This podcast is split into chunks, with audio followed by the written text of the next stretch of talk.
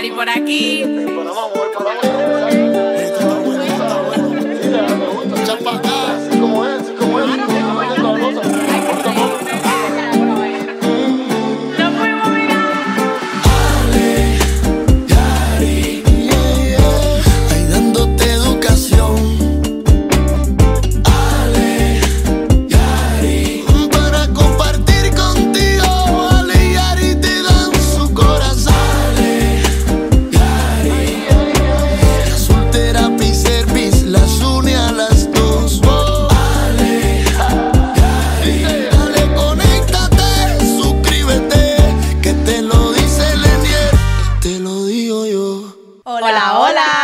hola. Ale y Ari por aquí. Bueno, estamos hoy eh, de nuevo, una vez más, en un- nuestro capítulo de nuestro podcast para informarles, para darle un poquito de educación, como siempre. Para mezclar Si la educación de mezclar con... la educación con el entretenimiento, ya que a veces en este mundo clínico donde nosotros eh, manejamos siempre hay como eh, lenguaje técnico que es Que un puede ser un- poquito menos difícil, digerible sí, para de los entender. padres y nosotros tratamos a- de hacerlo aquí más divertido, más fun, más suavecito para que ustedes lo entiendan mejor. Y eh, nada, aquí estamos en este capítulo. Espero que les guste mucho. Tenemos otra sorpresa. Sí, espero que les hayan gustado los capítulos que tuvimos anteriormente, donde hemos tenido invitados, hemos eh, compartido información diferente. Ya estamos en Instagram, nos costó, pero ya estamos. Nos pueden seguir Ale y Ari por aquí. Y para continuar con todos nuestros capítulos, hoy tenemos a una invitada especial. Drumroll, please. Ta, ta, ta, ta, ta. Yo siempre tocamos los tambores aquí. Vamos a ver si para un próximo capítulo traemos Tenemos unos los tambores tambores de de verdad. verdad. Hola, Ari. Hola. Hoy hola. tengo, hoy tengo a dos Aris aquí. Yo me siento Ariana excluida. y Ariadna. Ariadna. Hay una D por ahí metida. La mía. La de ella, la de ella. Nosotros decimos que Ari es nuestra super patóloga. Gracias. Porque ella es patóloga de speech, pero aparte de eso también es mamá. Entonces ella juggles Sí, es mamá de dos niños pequeños. so- eso a veces es un mundo complicado. Overwhelm. Overwhelming. Porque, pero ella lleva las dos cosas súper bien. Por eso le Gracias. decimos la super patóloga. Porque no se le nota ni nada que está estresada, ni overwhelmed, nada. Nada de eso te puedes dar cuenta. Solo un poquito nerviosa hoy. es las cámaras. las Es tu cámaras. primera vez en un podcast, Primera vez. sí. pero van a ver más veces. Sí. Sí. Dependiendo. Sí. Dependiendo, si les gusta. Bueno, ustedes nos dicen si les gusta que Ari esté aquí, si les parece importante e inf- informativo lo, lo que va a decir hoy, pues comenten y déjenos saber y le invitamos de nuevo. Claro sabe. que sí. Bueno, entonces en el día de hoy, como ya dijo Ari, vamos a estar hablando acerca, bueno, con, con la patóloga tenemos que Con hablar la de, otra Ari. Del habla. de speech, de la terapia del lenguaje. De que es Eh, speech. yo creo que es un tema muy importante porque muchos padres tienen esta preocupación inmensa de que los niños no hablan, no hablan mal, eh, no se les entiende. Y entonces es muy frustrante el no poderte comunicar con tu niño, no saber cuándo les duele algo, cuando tienen hambre, cuando... Es, es un tema bastante... Bueno, de hecho, yo diría que en Azul Therapy Services, donde nosotras trabajamos, que ofrecemos terapia de behavior, terapia ocupacional, terapia físico y terapia del lenguaje, speech es la que más demanda tiene. Sí, Todos los días definitivamente. llaman muchos padres pidiendo por esa terapia y es porque hay una preocupación muy grande en nuestra comunidad acerca de la comunicación de los niños con sus, con sus padres. Exactamente, sí. Entonces, hoy venimos a hacer una pequeña entrevista a Ari acerca de speech, de lo que, de lo que ella hace, de ella como, como en su carrera. Y vamos a empezar, tenemos unas preguntas acá Ok. que las vamos a hacer y entonces tú nos vas diciendo y ahí vamos. Entonces, voy a empezar con... eh, ¿En qué consiste la terapia de speech? Yo creo que el nombre está bien self-explanatory, pero bueno. No, no Eh, importa, pero ok. La terapia del habla consiste en, en cuando tienes un paciente, empiezas por hacerle una evaluación de qué es lo que necesita, haces un plan of care, que no es más que escribir los goles con los que tú vas a trabajar, y en dependencia de lo que el niño necesita, entonces ya que tú haces ese plan of care, empieza la intervención, que puede ser en la parte receptiva, en la parte expresiva o en la parte pragmática, cualquiera de las tres. ¿Y cuánto tiempo dura ese plan of care? ¿Es un periodo específico? Mm, Sí, generalmente los plan of care duran seis meses. A los seis meses se hace una reevaluación en la que puede que el niño ya haya mejorado y le puedas dar el discharge o darle de alta o necesita otros seis meses más. Ok. Sí, es muy importante esa parte porque en- eh, específicamente en speech es una de las terapias que más yo veo como que se hacen discharge o dadas de alta porque a veces en behavior se demora mucho más el proceso o en PT dependiendo de- del tipo de, De la condición la condición o- que sea, pero en speech es con algunos pacientes. Sí, claro, disculpa que te interrumpa. Es dependiendo del paciente, del diagnóstico y de, y de todas las demás terapias también, porque es un los conjunto de casos todo. son únicos. Son, son diferentes y sí, hay casos más comprometidos que se demoran más y otros que es un simple atraso porque el niño no recibió suficiente atención y ya sale, sale rápido y le puedes dar de alta. Perfecto. Siguiente pregunta. Siguiente pregunta. ¿Cómo escogiste esa carrera? Chica, a mí siempre me gustaron los niños. Yo realmente quería ser psicóloga, pero al final me fui por la defectología, que es como se llama en Cuba, la carrera. So, tú Ya. empezaste estudiando en Cuba. Yo de base soy maestra de educación especial en la especialidad de defectología y después me fui a la parte de, de lo que es el habla. Pero primero, de base yo estudié cosas que tienen que ver con niños con cualquier Exacto, dificultad. eso iba a decir, porque yo tengo entendido por muchos colegas que tengo como tú, que, que la defectología en Cuba es una terapia incluso mucho más abarcadora. Es una carrera abarcadora Porque por habla no solamente, de- especialidades. por- él pasa por todo, incluso terapia de comportamiento, sordo, conducta, ajá, sordo, ciego, con, So, tienes una base- conducta, retraso, retardo, autismo, la- esa base de Cuba es bien, bien inclusiva porque se dan todos esos todas las especialidades. Ajá. Y entonces aquí los, re- los revalorizaste.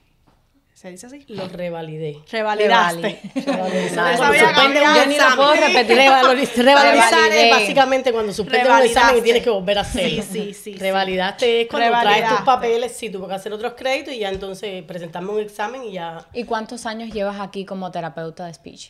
Yo empecé siendo asistente en el 2007 Ok.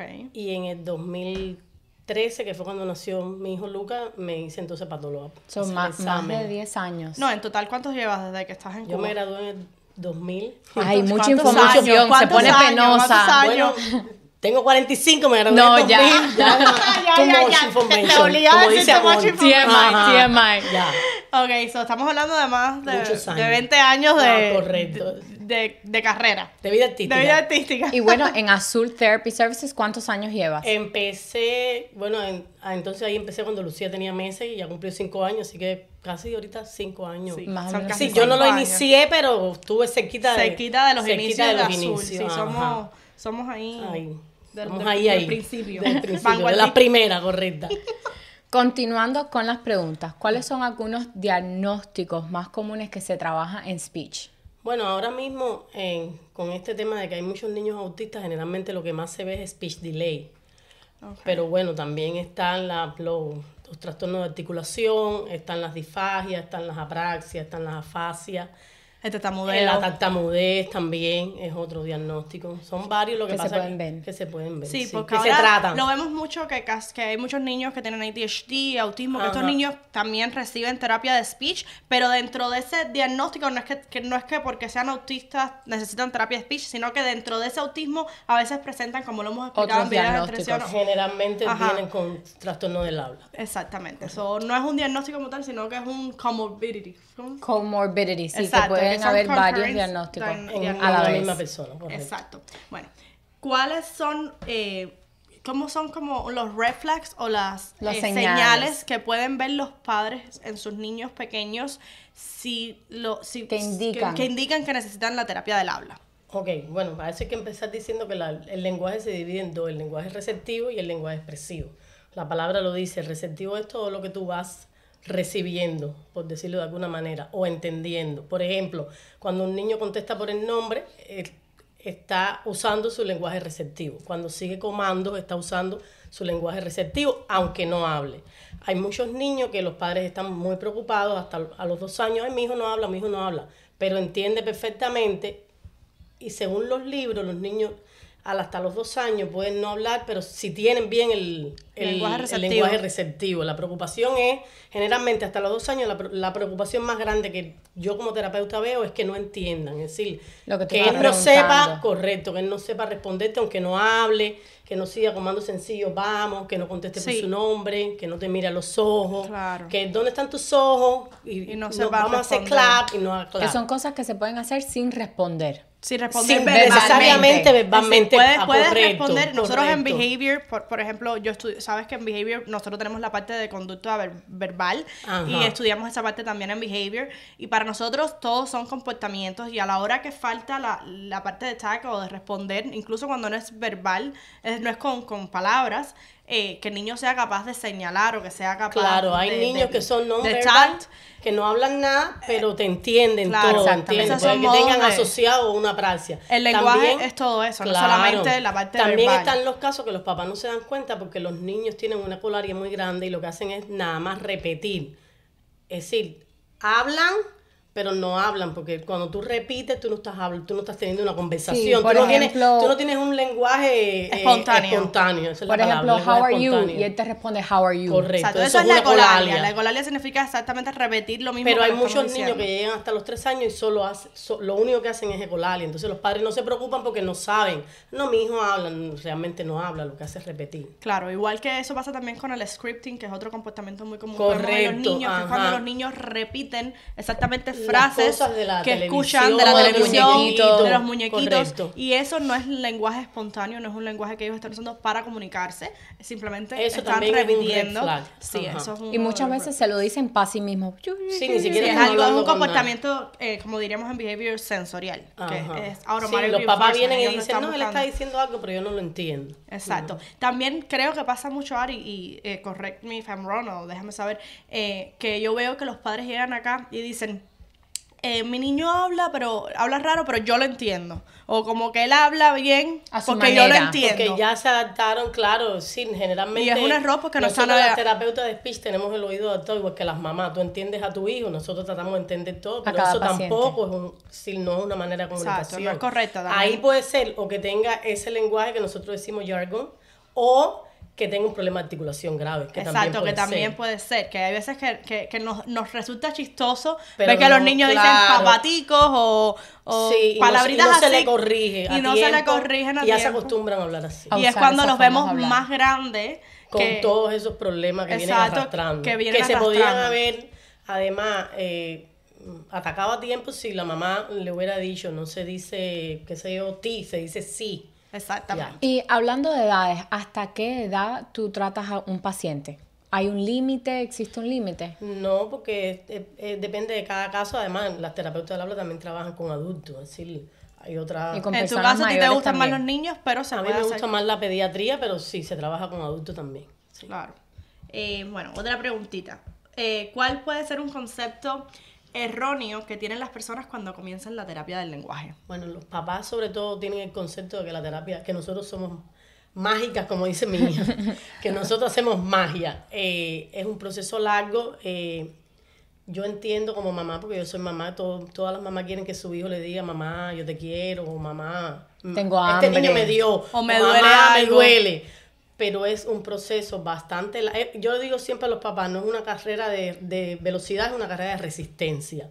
Es largo. Mientras más se involucre más la familia, mientras más se involucre las terapistas, las terapeutas, perdón, de... Ah, Del me equipo No lo dijiste todas las que Todas las que están en el, en, en el equipo, las Presente. DOT, las PT, hasta la PT, las RBT, las analistas, todo el que esté, la, la ITDS, que Sí, aquí yo un- también. por eso es el trabajo en equipo. Un grupo multidisciplinario, Y, por eso y nos enfocamos también siempre hay que insistirle mucho a los padres que en la casa tienen que hacer lo que uno les diga, porque tres veces a la semana, sí, Por una hora. es poco, no, Sí. no, sí, no resuelve el problema. Claro, siempre que- en la casa lleva hay que seguir las instrucciones, porque si yo, por ejemplo, a un niño no le doy nada hasta que no me haga aunque sea un gesto o me pide una palabra y llega y sale de la terapia por la puerta y la mamá él Se lo da todo. y ella se lo da, entonces todo lo que estuvimos una hora entera trabajando Avanzando. no funciona. Se pierde. se Y continuando con ese tópico, ¿qué puede hacer un papá en la casa para contribuir a todo lo que el niño ha avanzado durante la terapia? Cero, bueno, para empezar, cero tecnología. No iPads, no televisión, no teléfono, muchos juegos didácticos. eh, mucho conversar con los niños que sea en el carro. Es importante conversar con los hijos hasta cuando se están bañando. Eso de que los niños responden al lenguaje aún estando en, el, en la barriga de la mamá es real. Es real porque además lo hice con mi hija con la música, así funciona. Eh, a los niños hay que hablarle, los niños no nacieron al mundo para, porque no querían nacer, entonces no los trae al mundo para sentarlos al lado de una tableta. No, Tiene sentido, eso no, no enseña nada, no o sea, tu mayor recomendación es háblale a sus niños. Háblenle a sus De todo, hijos. yo siempre lo digo Háganlo también. pasar un poco de trabajo. Si, si el juguete está aquí y él está allí, ese- eso es de ti, pero bueno, no importa. Déjalo que trate de gatear a este juguete. Si te lo quiere pedir, no se lo dé la primera vez. Deja que haga un gesto, deja que haga algo. Claro. por sí. intentar acoger ese objeto. Claro. Claro. Y si, y si, y si tan corto como los cuatro o cinco meses ves que no te contesta por el nombre, empieza a hacer algo. Sí, tócalo, míralo los ojos. Claro. Eh, estar atento. es- Estar estar atento a presente. todo, correcto. Estar presente todo está- el tiempo en su niño. Generalmente los padres que están presentes y se involucran bastante con la educación de sus hijos se dan cuenta rápido. Y siempre tener en mente que todo a tiempo. Si usted ve que quizás hay algo que le Mientras más preocupa, rápido la intervención de la terapia, más, mejor, es- mejor Y más funciona. efectiva. Y Claro. es más efectiva porque lo ayudamos más para cuando empiece la escuela, sobre todo. Por supuesto. Detectar todas las cosas temprana, edad preescolar es, es mejor. Yo siempre, lo es digo, mejor. hablar con los niños, todo. Yo, yo lo digo siempre en la terapia, eh, en mi supervisión a mis padres. Ellos entienden todo. Eso que dicen, Todo. no, los niños no entienden. Ellos están escuchando. Todo. Ellos son un cola, un colador, no. y ¿cómo se disculpa que te interrumpa y no hablarle a los niños en, tú sabes, a los niños se le habla como hablamos nosotros, no hay por Sí, qué no decirle a es. Ah, the baby- Ajá, baby baby talk. talk, no es talk. necesario, ¿no? No, de hecho es más dañino No, que sí. necesario porque ellos incluso... Lo que Pueden van, empiezan a hablar y empiezan a hablar así. Y acuérdense que muchas veces al principio una de las primeras etapas del aprendizaje es a partir de la imitación. Correcto. Se, se, se aprende a hablar por imitación, se aprende jugando. Así que todo lo que nosotros somos los role models de los niños, los padres. Exactamente. Y mencionamos que tú das las terapias en las, en las oficinas, pero también se puede dar en las escuelas. He escuchado que hay terapeutas de speech que van a las sí, escuelas. se puede dar en las escuelas, se puede dar en los, en los daycare y se puede dar en las casas también. Generalmente es recomendable en una oficina porque el niño está así, como quiera que sea en su casa, es como su ambiente, ¿entiendes? Más No, cómodo. él- eh, para él, él va, tú sabes, mamá está ahí, si no quiero hacer algo me voy a virar. me voy Todo a está más Sí. claro.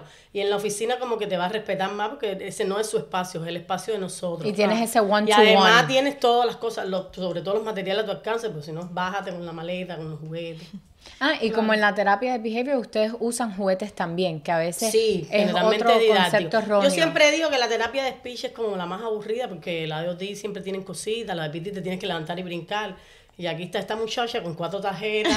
A is for Apple. Es como que, tú sabes. Pero sí, sí, se, sí podemos usar un montón de cosas de cualquier... Yo encuentro que de cualquier juguete tú sacas algo de lenguaje. De Claro. cualquier cosa se saca Sí, algo de qué lenguaje. color es esto. Te enseñan naturalísticamente, como De se dice en behavior, de cualquier cosa, de qué color es esto, qué shape es eso, qué es lo que estás haciendo. Ajá. ¿Cuál es la palabra mágica? Cualquier cosa te Cualquier enseña. cosa te enseña, claro, por Y supuesto. te ayuda al, al habla. Bueno, me ha gustado muchísimo esta Sí, entrevista. súper Creo que hay muchísimas... Ya podemos seguir porque ya me relajé. ya, Ya, ahora sí. Ahora que ya vamos a acabar. Bueno, ¿hay- ¿hay algo más que quieres compartir con nosotros acerca de este field? no. ¿No? No. ¿Nos puedes dar clases a nosotros también? Sí, quizás, tenemos con un nuestro problema con, el dialecto. Eso es lo otro que también, de- no, hablando del, en serio, de lo otro que las terapeutas entre sí deberían comunicarse, tú sabes, la- sobre todo la- las de speech con las RBT que son las que más tiempo están Exacto, con el final quería, con el paciente. quería hacer un pequeño de- en eso. Las terapias de speech normalmente, según los seguros o dependiendo de lo que quieran los padres, pero casi siempre en el seguro, sobre todo aquí en la Florida, estamos hablando de una horita a la semana. Correcto. Si tienes un seguro muy bondadoso, un seguro Te muy bueno, puede darte tres veces a la semana. O sea, estamos hablando de que es importante que ustedes en la casa trabajen con su niño y que esas tres veces que los niños tienen terapia, dos, una, no falten. Que le pregunten a la terapeuta qué hago en la casa, un- para, para ¿Qué eso está el plan tarjetas? of care. Claro, Sí, qué exacto, uso, esa qué está trabajando. eh, no sientan pena, no se sientan mal en preguntar. No, eso es una obligación de nosotras con cuando su hacemos una terapeuta. evaluación. Papá, que, ¿cuál es la pregunta que tiene? ¿Qué es lo que quiere hacer? Y- los récords, impriman esa Exacto. evaluación y traten de entenderla. Las, esas evaluaciones tienen los Correcto. goles, tienen la- las metas que se quiere cumplir con su niño y ustedes enfóquense también en trabajar en eso. Y también quería como mencionar que por eso es la importancia de tener a su niño como según lo que necesite, pero en un equipo multidisciplinario como Azul Therapy que tiene, Que tiene todos todas esos cosas. servicios y nos da la posibilidad de comunicarnos. Porque de a veces es difícil si el speech lo tienes en un lado y el OT por otro y el behavior Claro, por otro, de que todas esas personas se comuniquen. Pero y trabajen en el mismo plan. es muy importante que todo el mundo esté trabajando en función Cada de tu cual es su especialidad, pero en equipo funciona mejor, definitivamente. Bueno, y yo pienso una de las cosas que a mí me gustaría sugerirle a los padres es cuando usted recoja a su niño en el centro de terapia, cuando se acaba la terapia, preguntarle al terapeuta qué trabajaste hoy para que entonces el papá a lo mejor continúe no, a lo con mejor eso no todos los días, pero por ejemplo, en la semana, en la- a final de la semana, si tu hijo no viene más el jueves, entonces, le- ¿qué trabajaste esta semana para yo hacerlo el fin de semana? Sí, para que y de esa sabes, manera porque a lo mejor no, no todos los días claro claro, porque Claro. además también pasa que, que tienes que estar con un mismo con un mismo objetivo a lo mejor toda la semana trabajando lo mismo no todos los días le vas a decir algo al papá pues no tienes mucho que decirle pero por lo menos un resumen al final de la semana Exactamente, para Claro. estar al tanto. Y para dejar otro tip acerca de todo lo que habló Ari, es algo muy importante que tocó ahorita y quisiera recordarlo. Recuerden que cada logro de su niño, lo hemos mencionado en videos anteriores, es súper importante. Yo sé que ustedes quieren que su niño sobre hable. todo perdón que te interrumpa sobre todo en el habla ellos quieren que hable pero un niño que nada más eh, ya contesta por el nombre es un logro Es del un lenguaje logro y tienen que que haga así es un logro del lenguaje Son pasos. son pasos Los pequeños pasos, los pequeñas los que- metas que cumplimos son grandes para nosotros y queremos que para ustedes los padres también lo sean.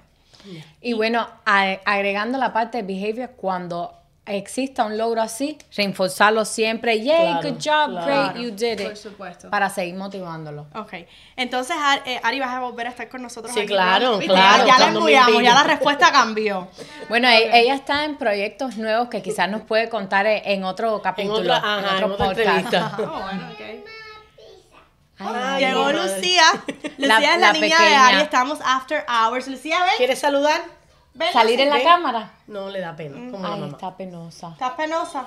Quiere pizza. Es que hoy Ahora tuvimos vamos. pizza session. Ahora ok, vamos, vamos. ahora te damos una pizza. Ok. Bueno, entonces vamos a despedirnos ya por el día de hoy. Espero que les haya gustado nuestro capítulo. Eh, como siempre, lo que queremos es ayudarlos, traerles información para que ustedes se sientan más cómodos. Cualquier pregunta que tengan, cualquier tema que quieran discutir, no duden en decirnos. Nosotros estamos acá para responderles y para ayudarles. Y por supuesto, Ari también. So, si quieren preguntarle algo directamente a Ari, contáctense con nosotros y nosotros hacemos llegar esa pregunta a Ari, que a lo mejor pues, viene otro día acá a, a ayudarnos de nuevo. y bueno, entre a nuestra página de Instagram, que ahora estamos Ale y Ari por aquí, arroga, y puede seguir todo nuestro camino, puede también ver quizás Ari en nuestra página y siempre seguir al tanto de lo que estamos haciendo. Claro, y también recuerden que los fundadores de este gran proyecto es Therapy, o sigan Asus Therapy, síganos en YouTube, ahí van a poder ver el trabajo que hacemos eh, lo- los terapeutas con los niños. niños, y, y nada, ahí estamos para ustedes. Entonces, Así que conéctate, conéctate. Suscríbete. que te lo digo yo.